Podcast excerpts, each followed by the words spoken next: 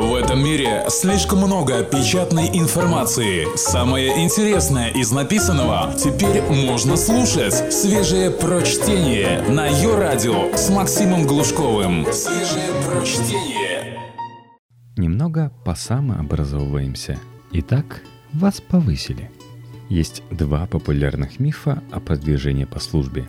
Первый, что начальниками становятся оголтелые карьеристы – которые просыпаются в 6 утра, чтобы в первых рядах прибыть в офис со Стивеном Кови под мышкой, сияя американской улыбкой и всячески демонстрируя свой энтузиазм сонной уборщице и похмельному шефу. Второй что в теплое кресло назначаются сплошь сыновья, любовницы, любовницы сыновей и племянники знакомых из вышестоящего ведомства.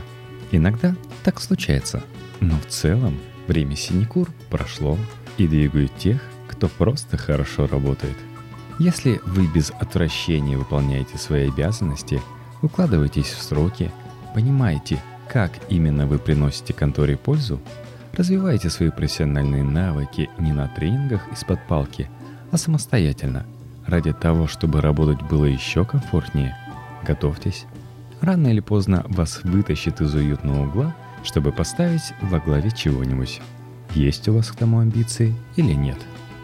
Текст Таня Коуэн специально для электронного журнала «Метрополь».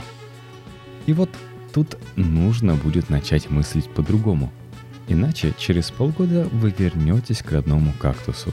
Привычно помогать новичкам и переживать понижение.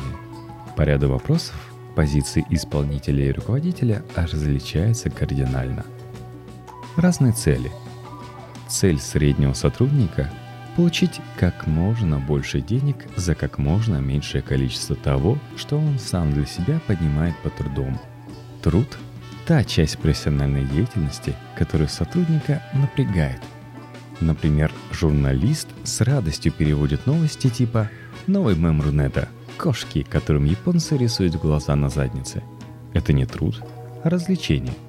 Когда этому же журналисту приходится звонить эксперту – с целью получения комментария он воспринимает это занятие как труд и заметно грустнеет. Его коллега, наоборот, презирает слюнявый басфит. Для него общение с экспертом – удовольствие, а отписывать глаза на кошачьей заднице сравнимы с поклейкой коробок труд, ведущий к дегенерации. Цель руководителя – получить как можно больше результата, заплатив как можно меньше денег. В нашем случае – повысить количество и качество новостей, не повышая зарплату. Результаты – это и кошки, и эксперты. Поэтому функция руководителя среднего звена здесь состоит в правильном распределении обязанностей между сотрудниками, которое позволит им выдавать максимум результатов с минимальными мучениями. Займитесь этим сразу. Горящий своей работой середнячок более ценен, чем гений, которому все время скучно – Мышление измеримыми категориями. Посещая офис в качестве обычного сотрудника, вы во многом приходите потусоваться. Пить чай с друзьями было интереснее, чем выполнять план холодных звонков или, возвращаясь к журналистике, выдавливать из себя текст. Теперь все будет иначе. Проводя дальнейшие аналогии, вы дремали на козлах, изредка постегивая лошадку своих навыков – а теперь попали за штурвал авиалайнера. Чем сложнее деятельность, тем более облегчает ее измеримость компонентов. Все эти планы, графики, KPI, все, от формализма чего вас тошнило в начале карьеры, становится незаменимым. Без этого дела завалятся, а вы в чудной решетчатой карете уедете в мягкий домик. Медиа-менеджеры оперируют посещаемостью – кивают на лайки и молятся на рейтинги не потому, что они циничные рогатые твари и не способны оценить тонкость замысла. Просто объективные количественные показатели существуют, а качественных практически нет, за исключением разве что премий, раздаваемых раз в год пулом определенным образом ориентированных экспертов. Цифры – это то, что дает вашему лайнеру возможность лететь Пускай пассажиры этого и не понимают.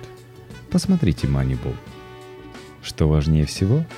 Каждый руководитель, сознательно или нет, начинает с определения башка, которому ему следует поклоняться. Одни остаются плотью от плоти коллектива и стараются прежде всего отстаивать интересы своей команды. Другие воображают себя продолжением твердой руки начальства и пытаются максимально четко доносить политику топ-менеджмента до подчиненных. Это все хорошо, но рано или поздно вы получите по голове. В первом случае от генерального. Вы на кого работаете? На меня или на них? Во втором входит заговор рабов против нового насмотрщика.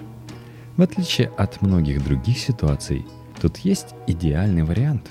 Ориентируйтесь на продукт.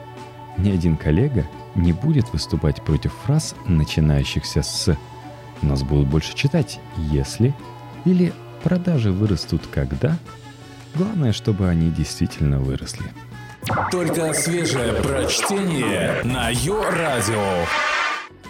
Мораль фронт-офиса и цинизм его бэка. В жизни фронт-офис и бэк-офис – это не совсем то, но для наглядности назовем их так. В любой бизнес-структуре есть те, кто непосредственно зарабатывает деньги, и те, кто их тратит. Зарабатывают трейдеры, рекламные агенты, сейлс-менеджеры – Тратят все остальные – маркетологи, общий отдел, уборщица, секретарши на ресепшене. Они тоже нужны фирме, без них никуда. Но ведомости, они всегда остаются затратной статьей. Например, в медиабизнесе журналисты производят контент, который нельзя напрямую продавать потребителю. Многочисленные опыты с пейволлами, подписками и созданием платной инфраструктуры вокруг медиабренда подтверждают – Продажа одного только контента не может держать издание на плаву. Люди не готовы платить столько денег за то, близкие аналоги чего можно получить бесплатно или дешевле. Вы подписываетесь на глянец, но платит за его издание Хьюго Босс и товарищи. Вы покупаете билет на городскую выставку, но основную ее себестоимость берет на себе муниципалитет или спонсирующий бренд.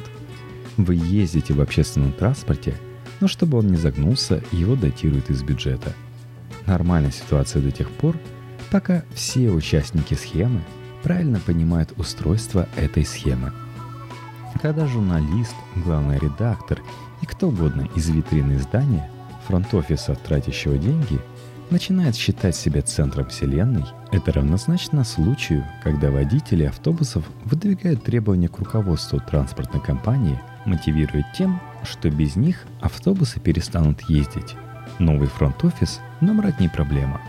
Реальная проблема – это развал бэк-офиса, поставляющего живые деньги на зарплаты. Откройте картинку с пирамидой Маслоу и сравните местоположение материальных ценностей и моральных. Руководитель, перевернувший для себя эту пирамиду, обречен. Рядовые сотрудники могут позволить себе развесить уши и обвешиваться лапшой вроде – Главная ценность нашей компании – это наши кадры. Но уж вы-то должны понимать, главная ценность – это те идеи по продукту и бизнес-процессы, которые позволяют вам содержать армию исполнителей. Обычно никаких идей не генерирующих. Сотрудников из бэк-офиса ценят больше, но у них тоже нет никаких вечных гарантий. Их работа измерима, и как только показатели падают, в интересах компании, а значит и в ваших – нанять кого-то лучшего. Первое, что стоит понять на новой должности, что на работе все люди заменимы, включая вас.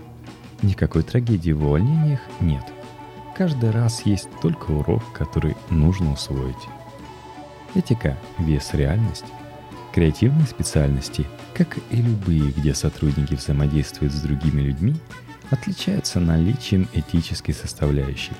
Частично она регулируется законодательством – и внутренними правилами, суть которых остается единой для всех отраслей. Дезориентировал потребителя – плати, оскорбил – уволен, вызвал увечья – сел. Многие другие моменты формально не регулируются ничем, но есть разумные правила, которые уберегут вас от лишних стрессов. Во-первых, кем бы вы ни были, если вы работаете на дядю, а не на себя – вам платят не за самореализацию, а за выполнение заказа. Звучит отвратительно, но это реальность, закрывая глаза на которую рано или поздно врежешься в столб. Идти работать в газету, о которой все знают, что она под мэром, и там бороться за объективность, это примерно как поступить на завод по производству чушек и там упорно клепать вазы.